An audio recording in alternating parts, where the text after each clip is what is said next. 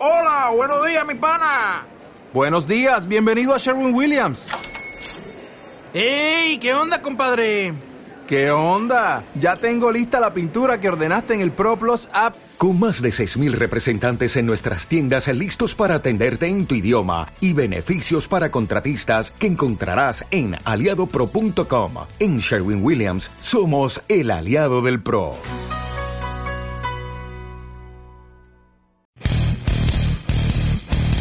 Primero fue el antibloqueo de frenos ABS, luego los controles de tracción y después todo lo demás. Mapas de motor, suspensiones regulables, cambios quick shifter, launch control, controles de crucero activos, anti-wheelie, pantallas TFT cada vez más grandes y una conectividad inimaginable. La duda es si tanta electrónica es buena.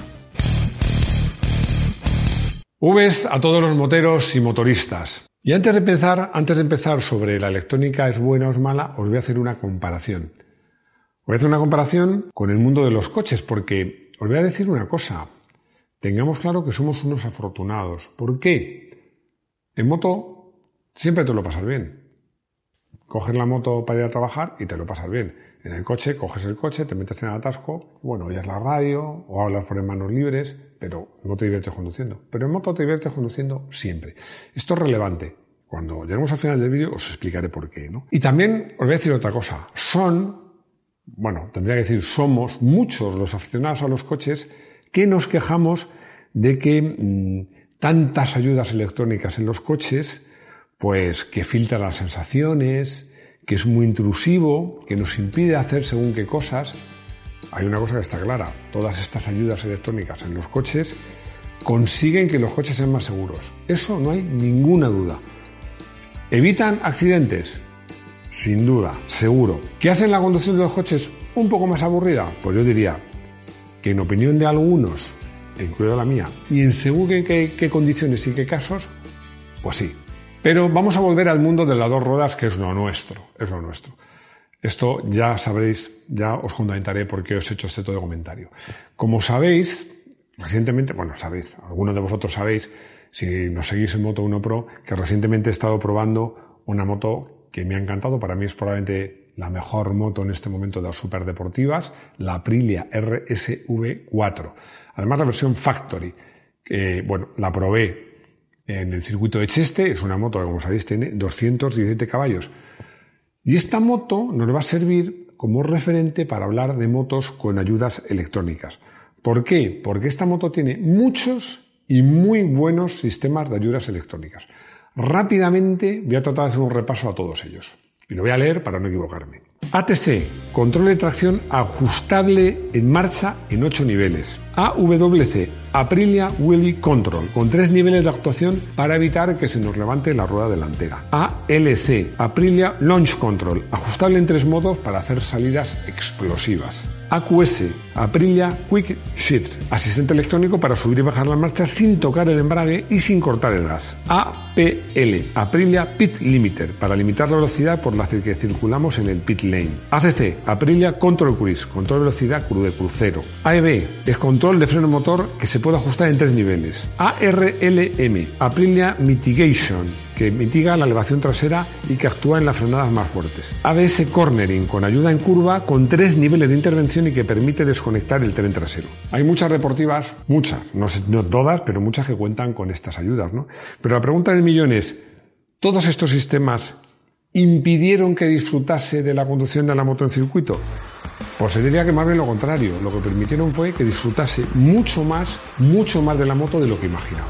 ¿Y por qué? Pues muy sencillo, porque a la hora de frenar fuerte no me daba miedo y a la hora de acelerar, a la hora de acelerar y en salida de curvas lentas, pues tampoco me daba miedo que la moto derrapara, ¿no? Podía cambiar olvidándome del embrague. En definitiva, era como pilotar o conducir una moto en circuito con red.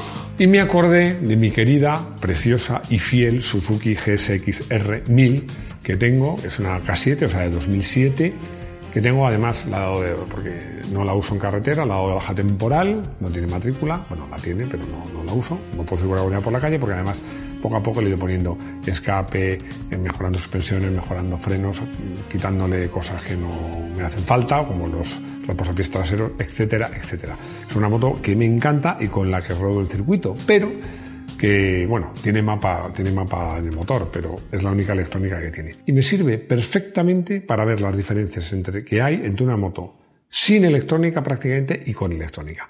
¿Y dónde se marcan esas diferencias? Pues vamos a analizar los tres puntos donde una moto marca diferencias, que es frenando, en el paso por curva y acelerando.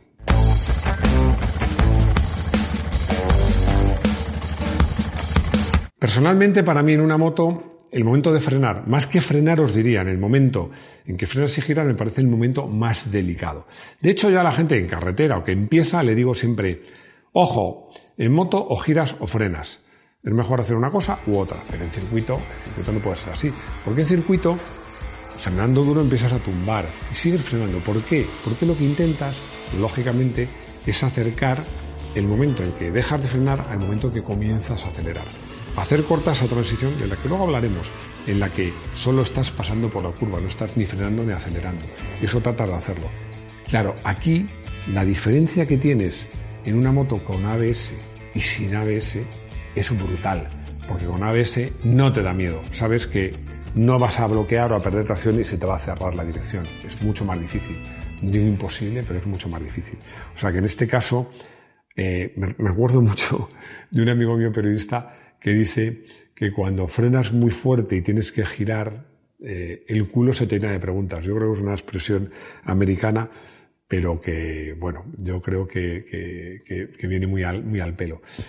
También os digo una cosa, esto es en circuito, en carretera es peor, en carretera cuando llegas a una curva más deprisa de lo que te gustaría, ¿qué haces?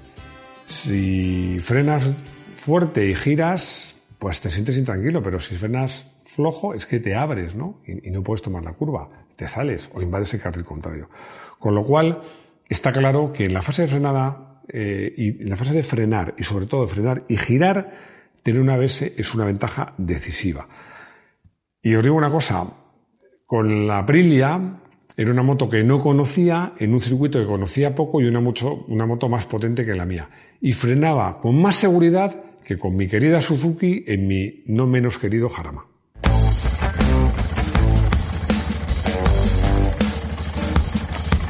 En el paso por curva es donde la electrónica te ayuda menos, porque dices, bueno, en ese momento la electrónica no hace nada, ¿no? Sí, sí que hace. Porque, por ejemplo, la Aprilia Factory tiene unas suspensiones como dijo un amigo mío, piensan por ti. Entonces, en función del ritmo que lleves, cómo vayas un montón de parámetros, pues regula la suspensión lo mejor posible. Pero es que la diferencia, la diferencia no va por ahí. Vamos a ver. En una moto que no tiene ayudas electrónicas, necesitas que el chasis te avise. Te avise. No puede ser un chasis que de repente pasas de ir muy bien a que derrapa la moto y te vas al suelo. Entonces, no conviene. Además, esto habréis oído a pilotos, es una cosa comentada hasta la saciedad. Un chasis excesivamente rígido en moto hace a la moto más crítica. Pero si tienes ayudas electrónicas, no importa. ¿Qué quiero decir con esto? Que si tienes ayudas electrónicas, los ingenieros pueden hacer el chasis que le dé la gana, más rígidos, si quieren, porque al final quien va a tener que bregar y gestionar al límite no eres solo tú, es sobre todo la electrónica. O sea que una moto con una buena electrónica permite a los ingenieros diseñar chasis mucho más rígidos.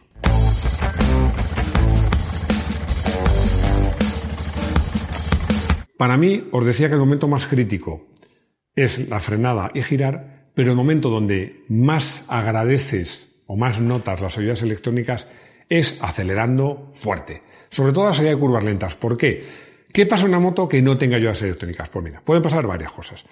La primera que puede pasar es que derrape la rueda. La segunda que puede pasar es que hagas un caballito que no querías hacer. La tercera que puede pasar es que empiece a sacudirse la dirección, porque se aligera de peso. Todo eso con el sistema de control de tracción, anti-levantamiento, anti-wheelie, te lo evitas. Yo, con mi Suzuki, sobre todo en curvas lentas, salgo, soy, ya lo he dicho muchas veces, conducir en marchas largas y peino muy suavemente el gas. No quiero decir que con la Suzuki, perdón, que con la eh, Aprilia llegara a la curva y hiciera raca, no, no, ni mucho menos, pero era mucho, mucho más agresivo. Es cierto que alguna vez he conseguido con mi Suzuki, esto es un poco de publicidad, sobre todo en Bugatti, creo que un par de veces, llegar a ese punto que consigues que derrape y ves por el espejo cómo dejas una marquita negra, que pienso, ¿Dónde están los fotógrafos? Por favor, que alguien fotografíe esto, que he conseguido derrapar y no irme al suelo, ¿no? Pero bueno, como os decía, con la Aprilia, es un momento de acelerar, eh, toda la electrónica te daba una paz de espíritu y una tranquilidad increíbles. Pero es que además acelerando, con el cambio, cambio Quick Shifter, que no necesitas eh, ni usar embrague, ni cortar el gas, te ayuda mucho. Te ayuda tanto que yo a mi Suzuki se lo he puesto. Pero el día que lo estrené, ¿qué pasó? Bueno, pues pasó que salí de una curva lenta peinando el gas, como os digo, en segunda, pero cuando estaba acelerando ya bastante, cambié a tercera y empezó a hacer un caballito. ¿Por qué? Porque claro, normalmente eh, el instante de coger el embrague era suficiente para que la moto cargara peso en la rueda delantera, pero con el quick shifter no existe esa transición, sigue acelerando. La Aprilia, como tiene el sistema anti, anti caballito y anti Willy, pues no tienes ese problema. Pero el cambio honestamente, el cambio sin embrague me parece una maravilla.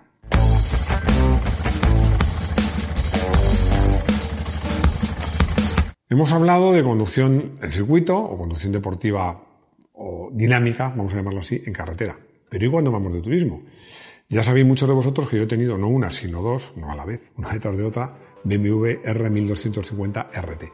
Y me acuerdo que cuando salía a hacer curvas con mis amigos, hacía una cosa, quitaba todas las maletas, ponía el modo dinámico, dynamic, en el motor, las suspensiones en el modo sport, creo que se llaman, más, más duras, y bajaba la cúpula del todo, que es eléctrica. Hombre, decir que es otra moto a lo mejor es un poco exagerado, pero que la moto era mucho más dinámica, mucho más dinámica, lo podéis tener claro. Y esto mismo, cuando vas a hacer un largo viaje, lo puedes hacer justo al revés. O sea que en una moto turística, aparte de cuando llegas una moto con pasajero y carga y, está lloviendo llegas a una rotonda, el saber que tienes un control de tracción y una ABS te da una tranquilidad fantástica. Os decía que los eh, moteros y motoristas somos unos afortunados porque disfrutamos de la moto siempre. Yo cuando voy por la mañana a trabajar, si voy en moto, llego mucho más relajado, más feliz, eh, disfruto del recorrido. Y decía, y yo os contaré, ¿por qué os cuento esto al principio? Porque pasa lo mismo, que de llegar al final. La electrónica las motos, en mi opinión, es muy recomendable, las subidas electrónicas, muy recomendable. Porque es cierto que los coches pueden quitar cierto placer de conducción, pero en las motos, al contrario, al contrario, te hacen mejor piloto, te hacen mejor conductor, son, hacen tu, moto más segura y hacen que puedas disfrutar más y pases menos miedo. Así que yo desde luego mi opinión es clarísima. ¿Las ayudas electrónicas a la conducción en moto? Por supuesto, sí. Llegamos a nuestra sección de la anécdota del día, que esta vez no va a ser una anécdota mía, ¿no? Eh, va a ser una anécdota de un piloto que os acordaréis todos vosotros, que es Alex Barros. Alex Barros, que en su última temporada corría con una preciosa Ducati Sesmo Sedici, una GP7 que tenía distribución desmodrómica y mucha electrónica. Algunos os sonará que es la distribución desmodrómica, otros no, os lo cuento rápidamente. En un motor normal, el árbol de leva baja la válvula y luego un muelle la levanta. En la, distribución desmodrómica hay una leva que baja la válvula y otra que la sube. Con lo cual consigues dos cosas. Que puedes revolucionar más el motor, porque eh, hay veces que el muelle no es suficientemente rápido y la leva sí, y luego ese muelle, vencer ese muelle eh, requiere una resistencia que con la distribución desmodrómica no la tienes. Uno de los motivos por los cuales la Ducati corres tanto. Ese año, que el último año de Alex Barros que corrió con Ducati, también corría Casey Stoner. Casey Stoner ganó, ese año ganó el Mundial y ganó 10 de las 18 carreras con una Ducati. ¿Qué hizo Barros? Barros quedó el décimo y solo hizo un podio en Italia, que fue tercero. Yo me acuerdo en una entrevista, cuando ya acababa la temporada, que a la pregunta de acerca de la conducción de la Ducati, qué dificultades tenía y, cómo vivía él las ciudades electrónicas, la respuesta más o menos literal fue esta. las Ducati tienen mucha electrónica que lo gestiona todo. Los ingenieros me dicen que frene, que tumbe y que acelere a fondo, que la moto se encarga de todo, pero yo no puedo. No puedo hacer eso porque me he hecho tanto daño, tanto daño acelerando de más. Claro, acordaros que llevo sobre todo 502 tiempos cuando pasabas de aceleración. Ahí el motor era un cabrito y encima no había electrónica, salías por las orejas y te hacías mucho daño. ¿no? Está claro que Stoner, mucho más joven, se adaptó rápido a las ayudas electrónicas, mientras que eh, Alex Barros, que en ese momento tenía 37 años, no lo consiguió. Ya hemos llegado al final del vídeo. espero que me contéis si estáis a favor o en contra de las ayudas electrónicas en las motos. Y bueno, espero que os haya gustado. Ya sabéis que en Moto 1 pues tenemos vídeos de todo tipo, off-road, on-road, seguimos los grandes premios y en la web tenéis de todo. Y bueno, espero vernos pronto pues aquí en eh, el garaje de Moto 1 Pro.